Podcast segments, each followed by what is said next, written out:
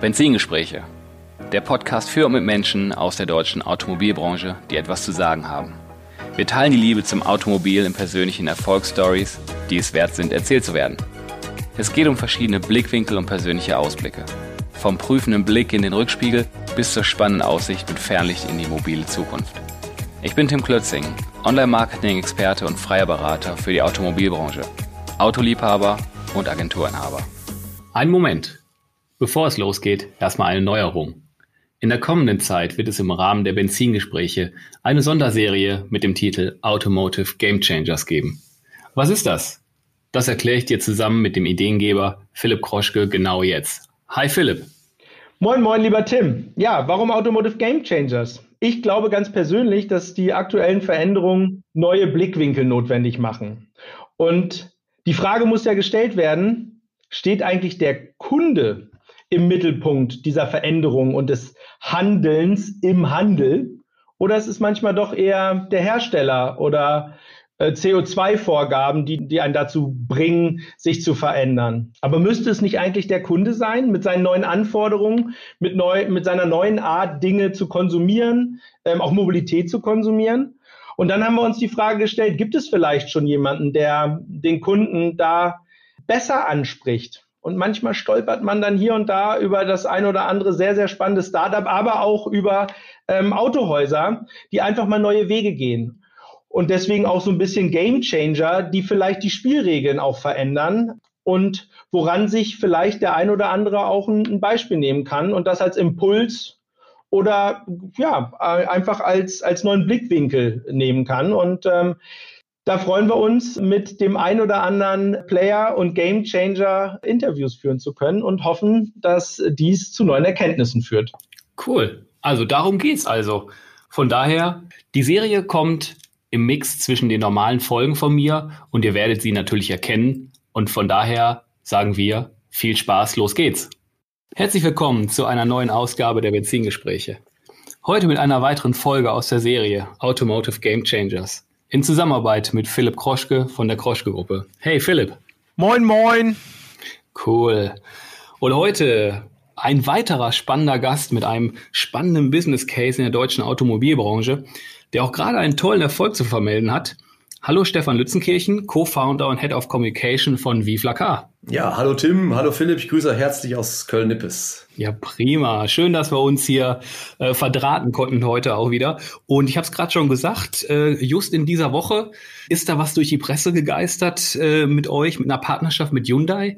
Vielleicht kannst du in ein paar Worten sagen, was, was ist denn da? Worum dreht sich's? Was ist passiert? Ja, uns ist, wir freuen uns wirklich sehr, dass das jetzt äh, dann äh, zu diesem Erfolg gekommen ist. Da hat eine lange Vorbereitung auch erfordert. Ähm, es ist uns gelungen, Vive la Car auf die nächste Ebene zu bringen. Wir haben diese Auto-Abo-Plattform ähm, ja vor zwei Jahren auf den Weg gebracht. Seit anderthalb Jahren ist er am Markt sichtbar und jetzt nach anderthalb Jahren haben wir den nächsten großen Schritt gemacht. Es gibt noch einige davor, auf die wir vielleicht gleich zu sprechen kommen, aber das war jetzt der nächste große Schritt, dass wir die Kooperation mit Hyundai zur Abbildung von Hyundai Abo gestartet haben und das sehr erfolgreich. Noch vor der eigentlichen Kommunikation ging das richtig gut los. Viele Abos. Wir haben sehr viele Händler, sehr viele Hyundai-Partner gewinnen können. Wir haben sehr gute Zusammenarbeit mit dem Team von Hyundai in Offenbach. Also es hat sehr viel Spaß gemacht und wir freuen uns wirklich über diesen Erfolg. Ja, klasse. Okay, du hast gerade schon gesagt, ihr habt vor, vor gut zwei Jahren mit Viflacar gestartet.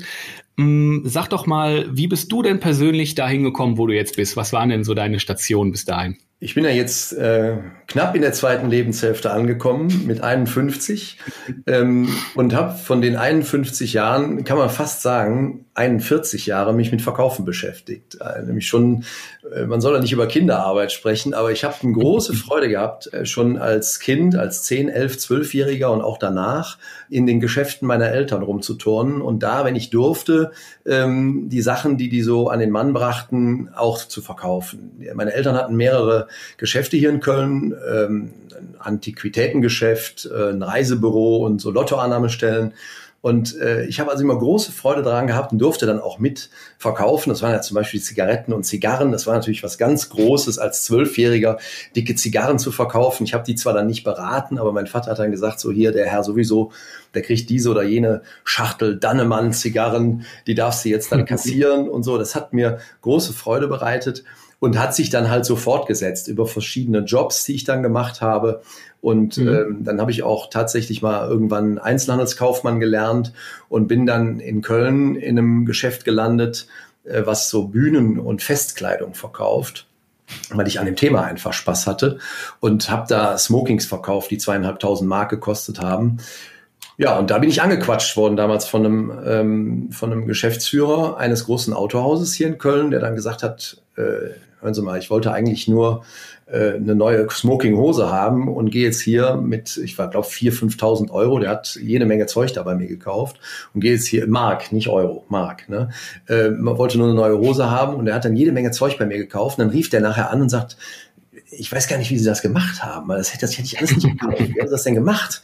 Und dann habe ich gesagt, ich habe das so gemacht, wie sie es erlebt haben, nämlich in einem guten Gespräch, ja. Und äh, ja, da hat er mich gefragt, ja, können Sie sich denn nicht vorstellen, auch Autos zu verkaufen? Und Autos lag mir zu der Zeit total fern, weil ich selber äh, gar nicht so ein Automobilist war zu der Zeit, sondern hier ein ganz gutes Leben in der Stadt führte und äh, äh mit der Straßenbahn fuhr und mit dem Fahrrad, ja. Ja, dann habe ich mich aber dann darauf eingelassen und habe äh, für diesen Händler Autos verkauft. Das hat sich dann äh, schnell weiterentwickelt, dass dann ein anderes Autohaus, eine große Niederlassung von Citroën auf mich aufmerksam wurde. Und äh, dann wurde ich angequatscht nach ein paar Monaten, ob ich mir nicht vorstellen könnte, richtig Autos zu verkaufen. Also bei einem großen, ähm, bei einer großen Marke, wie man das da sah. Und äh, Citroën lag mir eigentlich völlig fern. Ich konnte mit der Marke überhaupt nichts anfangen. Hab die aber dann schnell lieben gelernt und äh, da sehr großen Erfolg erzielt. Damals gab es noch so ähm, Verkäuferwettbewerbe, weiß nicht mehr, wie viel ich da an, an Preisen eingeheimst habe, weil ich halt immer irre viel Autos verkauft habe ähm, an einzelne Abnehmer. So, und das hat sich dann wieder weiterentwickelt, äh, äh, dadurch, dass die Niederlassung, für die ich gearbeitet habe, hier in Köln lag und die Citroën Deutschland AG auch in Köln lag ähm, hat man dann immer, wenn da neue Direktoren oder neue äh, Mitarbeiter, Abteilungsleiter oder was auch immer eingestellt wurden, hat man denen immer gesagt, ja, zur Einarbeitung gehen Sie jetzt zum Stefan Lützenkirchen rüber in die Niederlassung und der zeigt Ihnen dann, äh, wie Citroën funktioniert. So, und dann habe ich nach und nach ähm, über die Jahre, die ich da war, immer mehr als junger Mann, immer mehr Führungskräfte und Direktoren und so kennengelernt, die alle bei mir da im Büro saßen und geguckt haben, wie ich Autos verkauft habe. Und das hat dann mein Netzwerk schnell explodieren lassen, zu einer Zeit, als es noch gar keine Netzwerke, wie wir sie heute kennen, gab. Ja, und äh, dann hat das nicht lange gedauert, dass der Erste dann gesagt hat, hör mal, das ist hier äh, nur die halbe Wahrheit. Du musst eigentlich das, so wie du Autos verkaufst, das musst du eigentlich anderen beibringen ja, dann mhm. bin ich dann in die Trainingsecke geraten und habe dann Vertriebstraining und später auch Führungskräftetraining gemacht. Und daraus ist dann wieder der nächste Schritt geworden. Dann hat man mich gefragt, ich habe dann zwischendurch immer ein bisschen geguckt, dass ich das auch alles lerne, was ich da machen muss.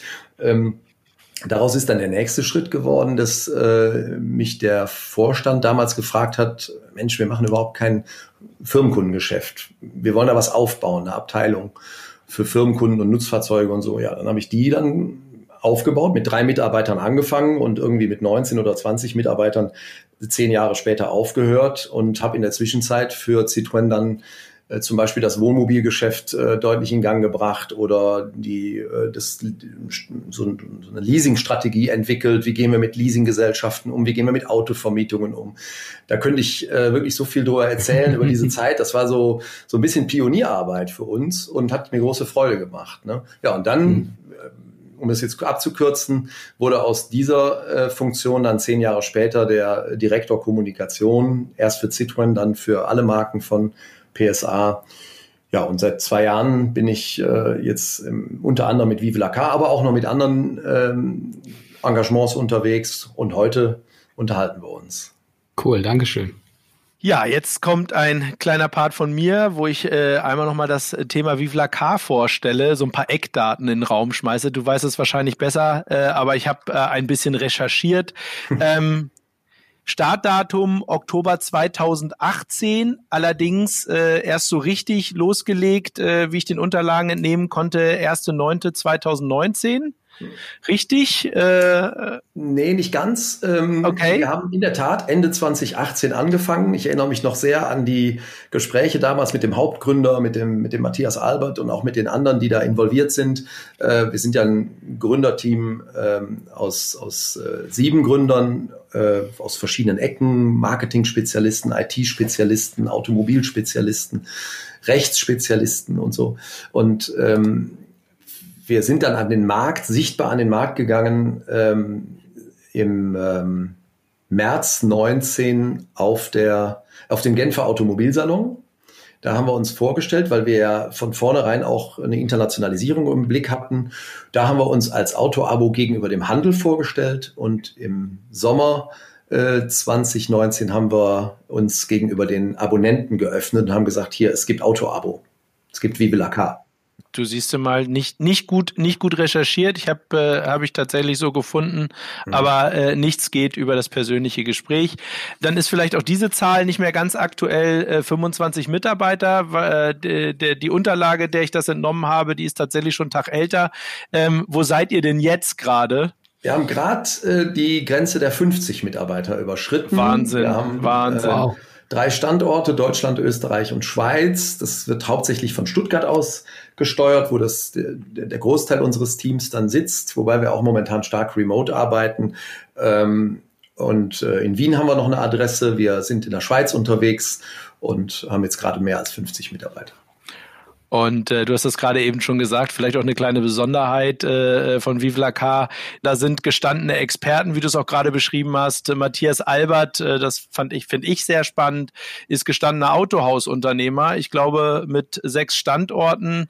Der weiß also ganz genau, wovon er spricht, wenn er äh, das Thema Kundenbedürfnis adressiert äh, im, im, im Autohandel.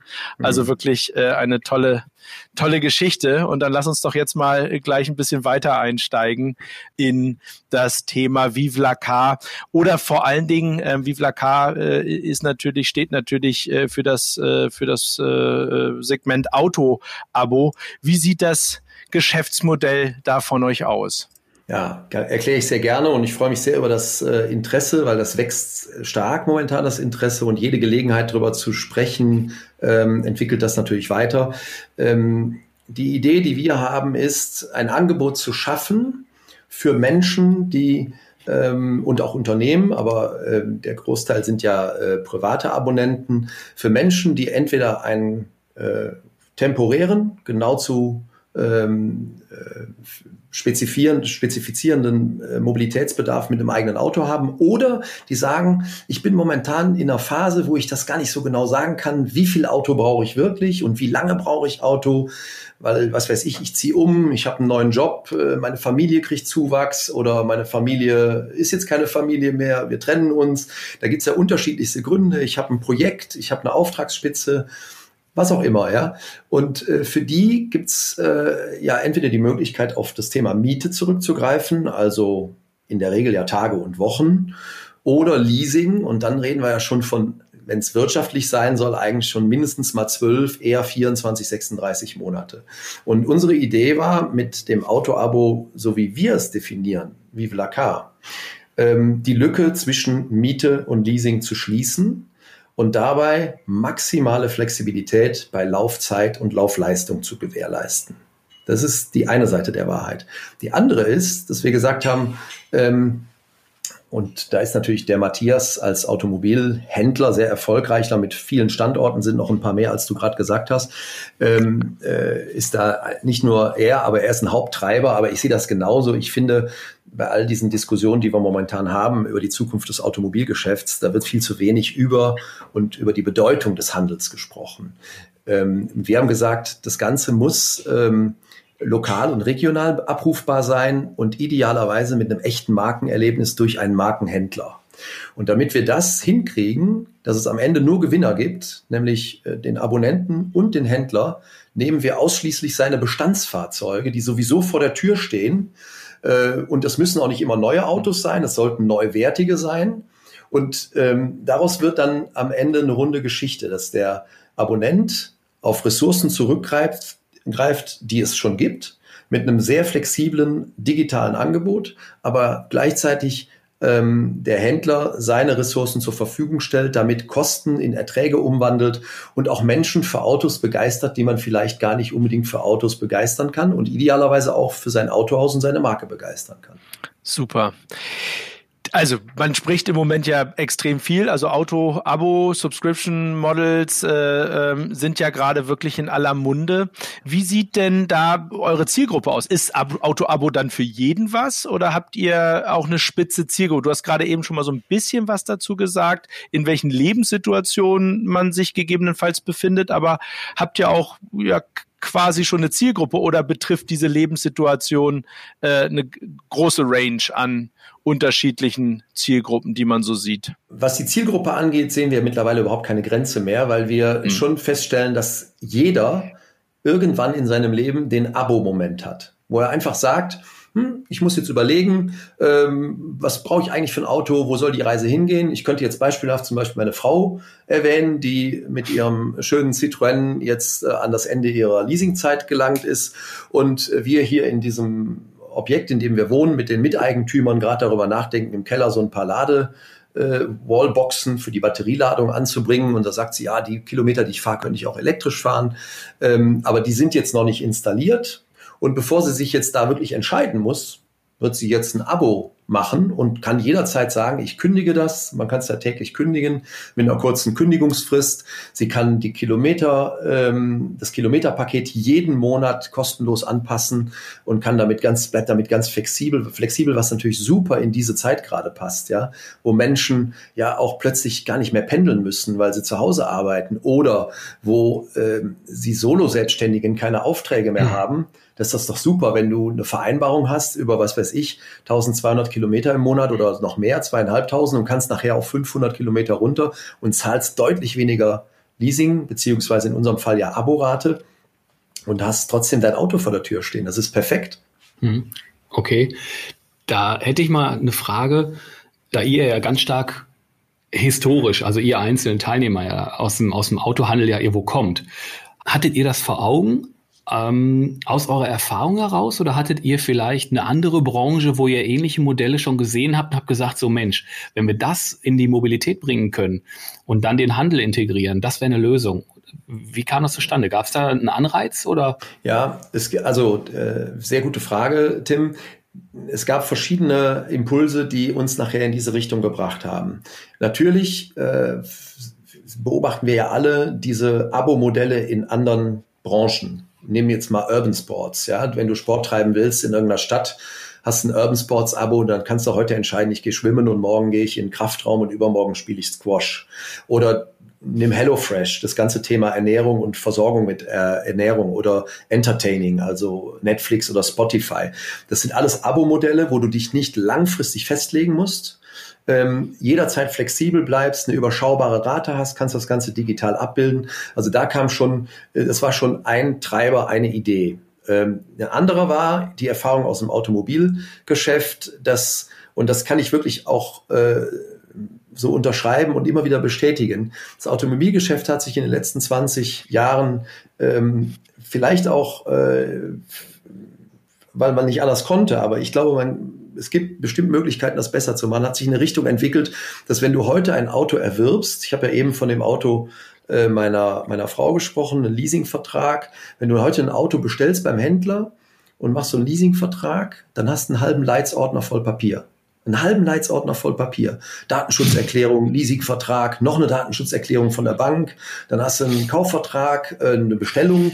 Du hast äh, eine Zulassungsbescheinigung, die du da unterschreiben musst, Zulassungsvollmacht und so weiter. Gebrauchtwagenrücknahme, weiß der Geier. Und ähm, unsere Idee war es, diese Leichtigkeit wieder ins Automobilgeschäft zurückzubringen, ja, dass wir barrierefreien Zugang zur Automobilität schaffen und dabei unbedingt den Händler einbinden. Das ist der große Unterschied zu anderen Abo-Modellen, die sich äh, Abo nennen, aber zum Teil ja dann doch Leasing oder Langzeitmiete sind. Und ähm, unsere Idee war barrierefreier Zugang ähm, über den Handel und das waren die beiden Impulse. Einmal diese Digitalgeschichten und dann unsere Erfahrung aus dem Automobilgeschäft. Okay, sprich, ich brauche einen Führerschein, eine ja. Identifikation, eine Bonität. Du brauchst, genau, du brauchst einen, einen, Führerschein, der in Deutschland gültig ist, du brauchst eine Adresse und einen Personalausweis und äh, du brauchst ein Konto und eine Bonität. Fertig. Stefan, ähm, äh, du hast das eben gerade schon oder auch in der, in, der, in der Einleitung mal angesprochen, dass ihr tatsächlich ähm, dabei den Handel unterstützen wollt. Also, ähm, dass das nicht, ähm, wie das vielleicht auch bei Wettbewerbern von euch ist, dass das eher ein Herstellermodell ist, äh, wo man vielleicht auch in den Wettbewerb zum Handel tritt, sondern eher ja dem Handel helfen soll. Wie, wie, wie funktioniert denn das? Was sind denn die, die Vorteile für den Handel? Ähm, du sagtest gerade Bestandsfahrzeuge. Ist das einfach? Äh, wie, wie schwierig ist, ist das eigentlich? Kann der Handel das nicht irgendwie auch selber? Also wozu braucht er euch dazu, äh, wenn es so Langzeitmiete oder, oder auch äh, äh, Kurz, äh, Kurzzeitleasing gibt? Ähm, was ist das Besondere, womit ihr da dem Handel helft? Oder was, was, was ist spannend da für den Handel? Ja, erkläre ich gerne. Natürlich kann der Händler selber äh, lokal hm, Mietmodelle darstellen. Das äh, steht völlig außer Frage. Die Idee, die wir entwickelt haben, ist zunächst mal die, dem Handel ähm, zu helfen, die nicht unerheblichen Kosten, die er mit seinen Bestandsfahrzeugen vorm Autohaus hat, umzuwandeln in Erträge. Jetzt haben wir natürlich durch die Corona-Situation momentan eine gewisse Entspannung auf dem Markt äh, der, der Lagerwagen und Gebrauchtwagen und jungen Gebrauchtwagen, Tageszulassung, Vorführwagen und so. Das ist ja momentan etwas entspannter. Aber das wissen wir drei ja genau, dass das nicht mehr so lange so bleiben wird. Und äh, es gibt ja ein paar Indikatoren, die sagen, dass ein Auto, was ein Händler äh, da als jungen Gebrauchtwagen vor der Tür stehen hat, dass das irgendwo zwischen 90 und 100 Tagen erstmal steht, bevor es wieder verkauft wird.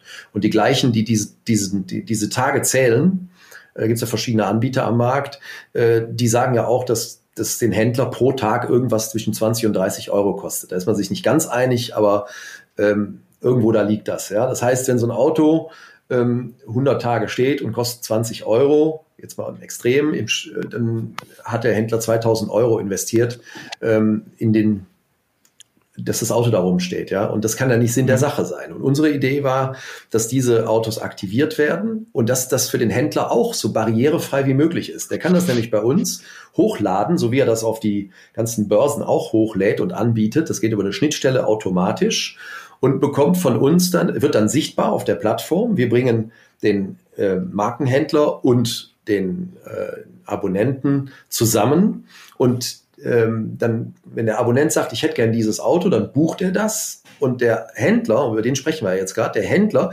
bekommt dann von uns sofort den Impuls, gibt's das Auto noch, willst du das im Abo jetzt anbieten? Und dann in 99 von 100 Fällen sagen die Händler, ja, das machen wir. Und dann bringen wir die beiden zusammen und dann äh, sorgt der Händler für die Auslieferung nach den Vorgaben von Vive la Car und auch der Marke, die er vertritt, weil wir wollen ja ein Markenerlebnis gewährleisten. Wir wollen dieses dieses Online-Buchen verbinden mit einem hochwertigen Offline-Kundenerlebnis, mit Service im Autohaus, weil wir an den an den Autohandel glauben. So. Und warum soll der Händler jetzt mit uns zusammenarbeiten? Es ist recht einfach, weil wir natürlich ihm helfen können bei der äh, Versicherung, denn die Versicherung läuft immer über Vive la Car. Das ist ein ganz äh, wichtiger äh, Aspekt in dem Geschäft, dass wir einfach für beide Parteien, sowohl für den Händler als auch für den Abonnenten gewährleisten, dass alles gut läuft. Wir helfen den Händler natürlich bei der Sichtbarkeit seines Angebots auf der Plattform auch im Marketing. Ihr habt ja gerade gesehen, wir haben eine sehr starke Marketingkampagne laufen im TV und äh, Radio und Online im Augenblick. Und ähm, da werden die Händler natürlich vielleicht von ein paar Leuten mehr gesehen, als es sein direktes Umfeld vielleicht erlaubt. Deshalb macht es Sinn, mit Vive la zusammenzuarbeiten. Und der dritte Punkt ist, er kann es wirtschaftlich selber gar nicht besser anbieten für ihn, äh, selbst als wir es tun, denn er bekommt ja den Großteil der Rate der, das reichen wir ja durch. Der Händler bekommt ja irgendwas zwischen 75 und 85 Prozent, glaube ich, ist die, je nach Kilometerpaket, da geht es dann darum, wie, wie viel der äh, Abonnent wirklich fährt. Das bekommt der Händler, er bekommt Wartung und Verschleiß erstattet, er bekommt die Saisonreifen erstattet, er bekommt die Rundfunkgebühr erstattet, er bekommt die, die Steuer erstattet und äh, die Versicherung läuft über uns. Also der Händler profitiert von einem Marktplatz, der Händler profitiert von einem Qualitätserlebnis, der Händler profitiert von einer sehr, sehr komplexen Online-Anwendung, die er selber so ohne weiteres gar nicht aufbauen kann. Und es mhm. hat ja seinen Grund, dass Hyundai haben wir gerade drüber gesprochen, aber auch andere Marken sich momentan intensiv mit uns beschäftigen. Das hat ja seinen Grund. Ne? Hm, da gibst du gerade ein Stichwort, ähm, weil du hast jetzt viel Viflakar und Kontexthändler oder Handel gesprochen. Wie, wie gehen denn oder wie sehen die Hersteller euch denn? Sehen die euch jetzt, hey, da kommt noch einer mit rein und der bringt noch was da rein, was, was wir vielleicht gar nicht wollen oder, oder weil Hersteller nun mal auch anders denken. In den Gesprächen, die Philipp und ich in den letzten Tagen schon mit anderen Kollegen hatten, haben wir ja auch festgestellt, dass der Hersteller nicht immer der ähm, Innovationsvorreiter für den Handel ist. Viele Hersteller sind ja sehr äh, getrieben von diesem Monatsrhythmus. Ja, das ist ja ein bisschen so ein Irrsinn der Branche, immer zu glauben, am Monatsende geht die Welt unter, wenn, wenn irgendwelche Zulassungen nicht gemacht werden. Das habe ich ja auch viele, äh, viele Jahre äh, so erlebt und das kennen eigentlich alle in der Branche. Es ist ein bisschen, ähm, glaube ich, so ein etwas fehlgeleitetes Denken, weil am Ende ist das, hat das qualitative Verkaufen nicht immer was mit Quant, äh, das quantitative Verkaufen nicht immer was mit qualitativen Verkaufen zu tun. Was sagen die Hersteller? Es gibt immer mehr Hersteller, die sich intensiv mit uns beschäftigen. Wir haben sehr sorgfältige Gespräche mit vielen Herstellern im Augenblick darüber, wie eine Zusammenarbeit mit äh, Vive la aussehen muss. Und es reift bei vielen doch die Erkenntnis, dass ja irgendwas falsch läuft, wenn ein zweiter Markt über die Hersteller aufgemacht wird, der dann das originäre Geschäft über den Handel konterkariert. Wenn der Hersteller eine, ein bestimmtes Volumen an Fahrzeuge in den Markt bringt über bestimmte ähm, Kanäle, die dann den Händler entweder überhaupt nicht oder nur rudimentär einbinden, dann hilft das weder der Marke noch dem Händler am Ende und äh, zerstört Vertrauen auf, auf vielen Ebenen. Und unsere Idee ist, bevor der Handel mit hohen Discounts irgendwelche Volu der Hersteller mit hohen Discounts irgendwelche Volumen in den Markt bringt, ähm, wo dann der Händler nachher mit konfrontiert wird, weil von außen Konditionen in sein Autohaus getragen werden, die er selber gar nicht darstellen kann, ist es doch viel klüger, die eigenen Outlets zu nutzen und das eigene Markenerlebnis darzustellen und den eigenen Handel daran partizipieren zu lassen, was an Mittel eingesetzt wird. Da gibt's dann am Ende nur Gewinner in diesem Ökosystem Handel-Hersteller, in dieser Beziehung.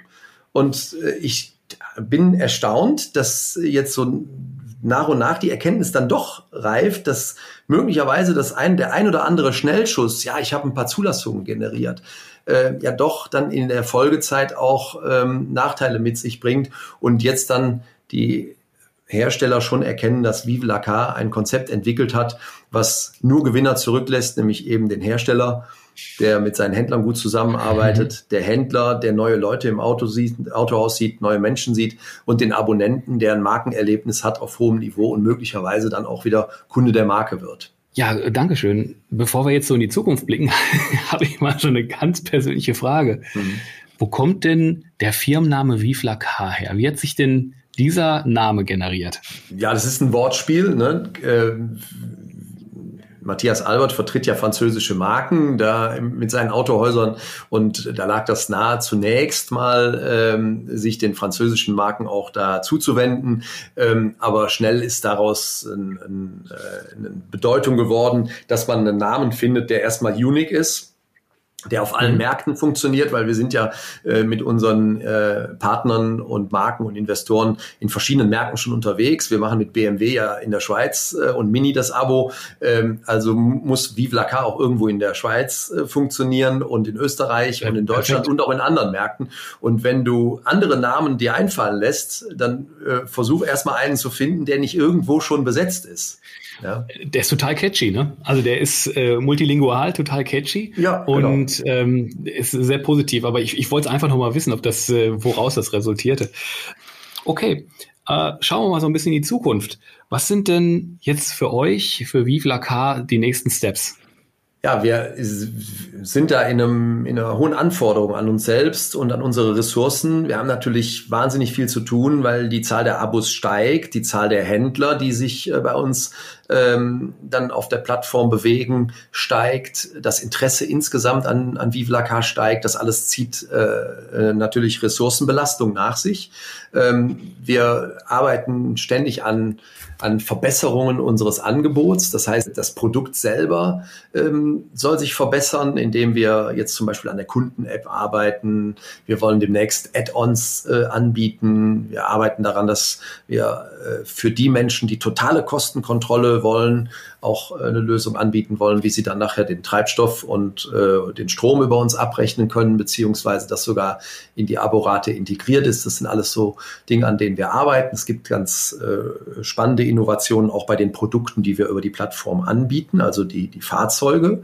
Ob die immer mhm. vier Räder haben müssen, ist ja eine Frage, die man sich mal stellen kann, ob man das nicht ausdehnen kann. Da gibt es ein ganz gute, ganz gute äh, Entwicklungen, die wir demnächst dann vorstellen werden. Und ähm, Zusätzlich arbeiten wir im IT-Bereich natürlich daran, dass wir äh, dem Handel weiter Mehrwerte bieten. Wir wollen es für den Handel so komfortabel wie möglich machen. Der Händler ist im Zentrum unserer Überlegungen und äh, zu diesen Überlegungen gehört dann zum Beispiel aktuell, dass wir Vive, Vive la Car Widget gelauncht haben. Das ist eine ganz äh, für den Händler ganz simple Geschichte, die ganz wenig Investition bedeutet, ähm, wo er seine Fahrzeuge auf seiner eigenen ähm, äh, Homepage in seinem eigenen Online-Umfeld direkt mit einem Abo auch anbieten kann. Also was weiß ich, da steht dann Modell sowieso 25.600 mhm. Euro oder im Abo 319 Euro. Und das ist dann eine echte Rate, die ist echt kalkuliert. Und wenn er, wenn der Kunde vom Händler darauf klickt, ist er sofort im Checkout. Das heißt, äh, es bleibt alles im Ökosystem des Handels. Das ist super. Ja. Das sind so Dinge, mit denen wir uns ähm, mhm. beschäftigen. Wir müssen natürlich die Skalierbarkeit im Blick halten, dass wir das, ähm, äh, dass wir das, was wir versprechen, nämlich schnelle Verfügbarkeit, papierloser Prozess und sowas, dass wir das alles auch bei immer mehr Abos ganz gut darstellen können. Ne? Mhm, okay. Da hast du jetzt schon ganz viel verraten, was so an Features und Lösungen äh, da entwickelt wird, wo, wo es bei euch weitergeht. Und da habt ihr äh, wirklich den Handel ja wirklich zentral im Auge. Hm, wenn wir den, den, den Blick ein bisschen weiter aufmachen, was sind denn so deiner persönlichen Meinung nach so aktuell die innovativsten Entwicklungen im Autohandel? Kannst du da was, was nennen, was, was du, was da gerade ist, was du irgendwie für äh, erwähnenswert hältst? Ich hoffe, ihr seht mir nach, dass ich jetzt hier sage, Vive la Car.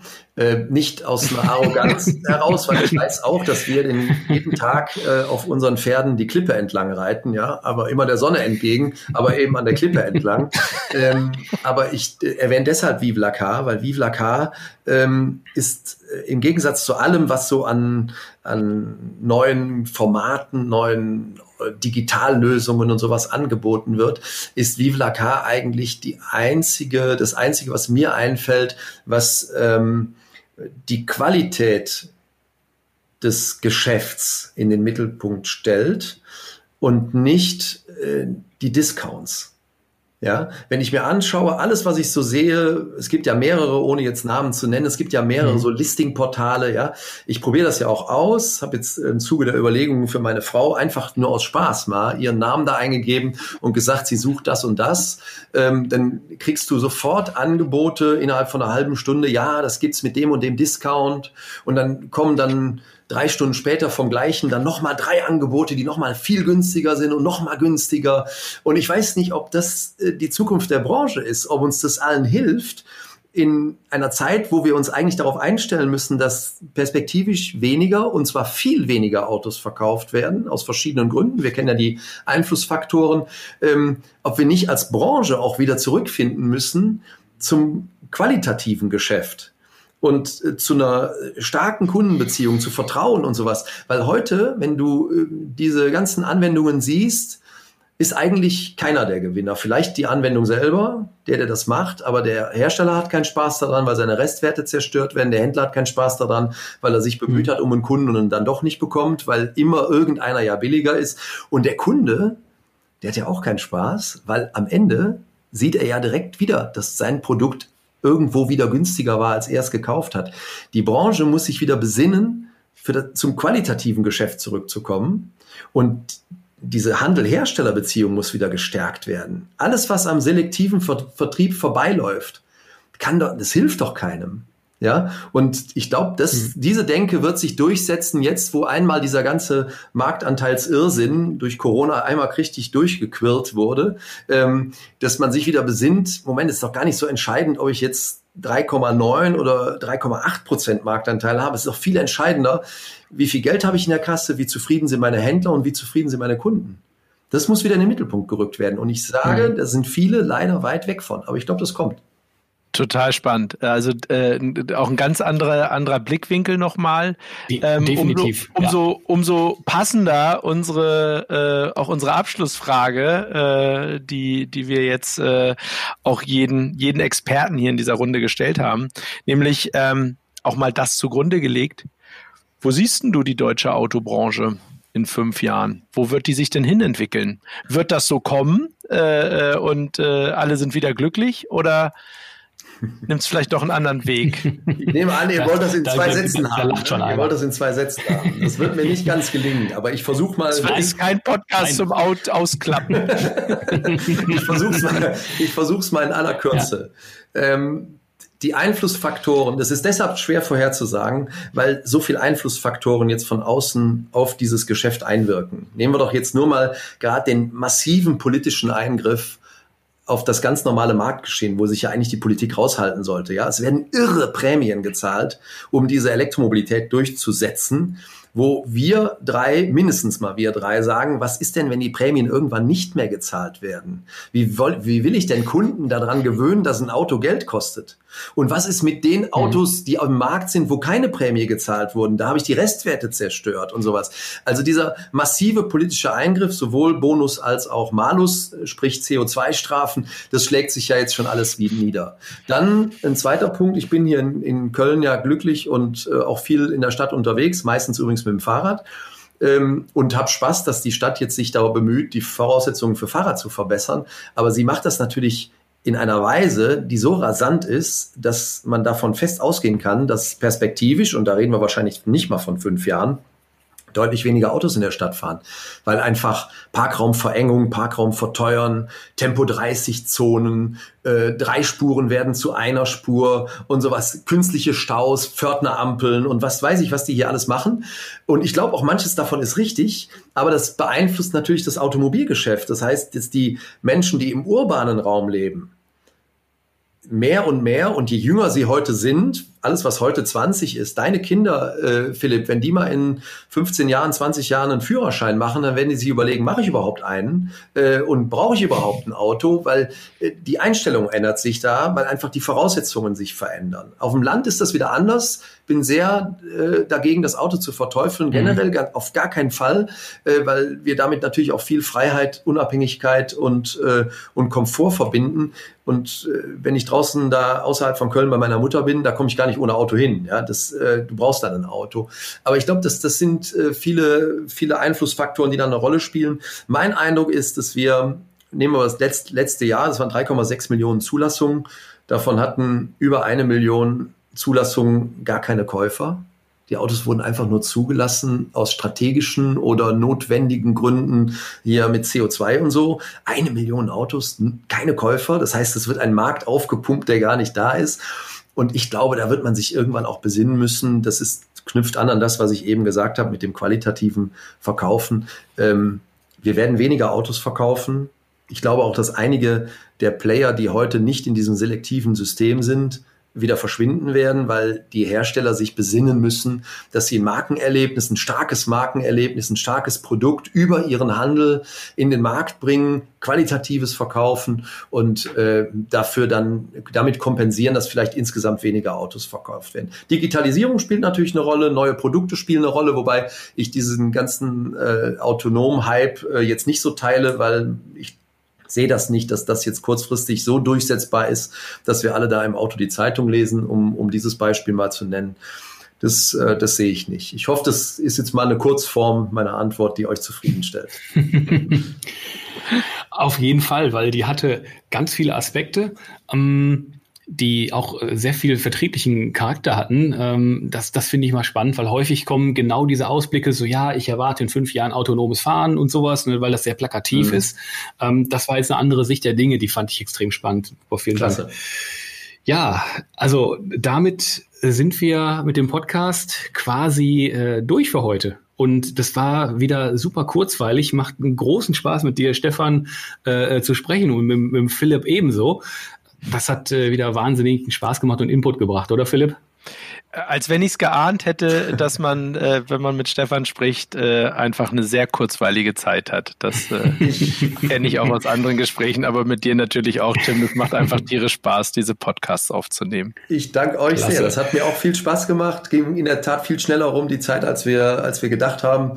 Und äh, darf mich sehr bedanken für euer Interesse okay. auch an Vive la Car. Behaltet uns im Auge. Wir kämpfen jeden Tag darum, dass wir diese schöne Geschichte weitererzählen können.